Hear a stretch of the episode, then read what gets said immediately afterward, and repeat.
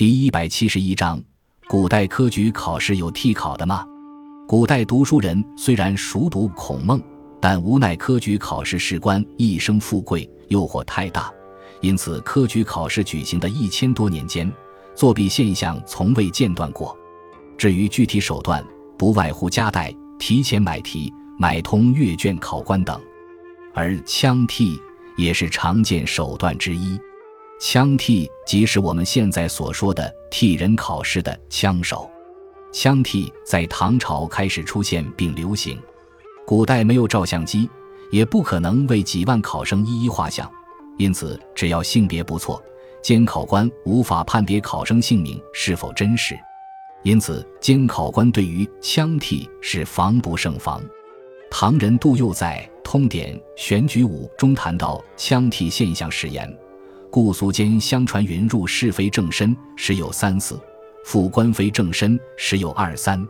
到宋明清时代，枪替更加流行。宋代著名婉约派词人温庭筠便是历史上有名的枪替。据说他就是因为当腔体出名，尽人皆知，于是虽然才华横溢，但他自己每次应试都因品德问题而不被录取。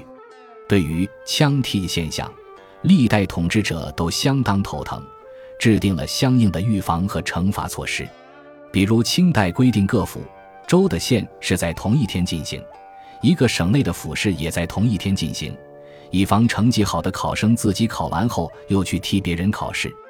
另外，参加县试需有五个考生联保，并由本县一名廪生做担保人；参加府试则要有两名廪生认保。考场若发生枪替作弊，五人都要受处罚，认保的人也要革职。雍正年间，如发现枪替的现象，枪替和雇主均发配燕瘴之地充军，连保者仗达一百。乾隆时甚至将枪替和雇主处斩。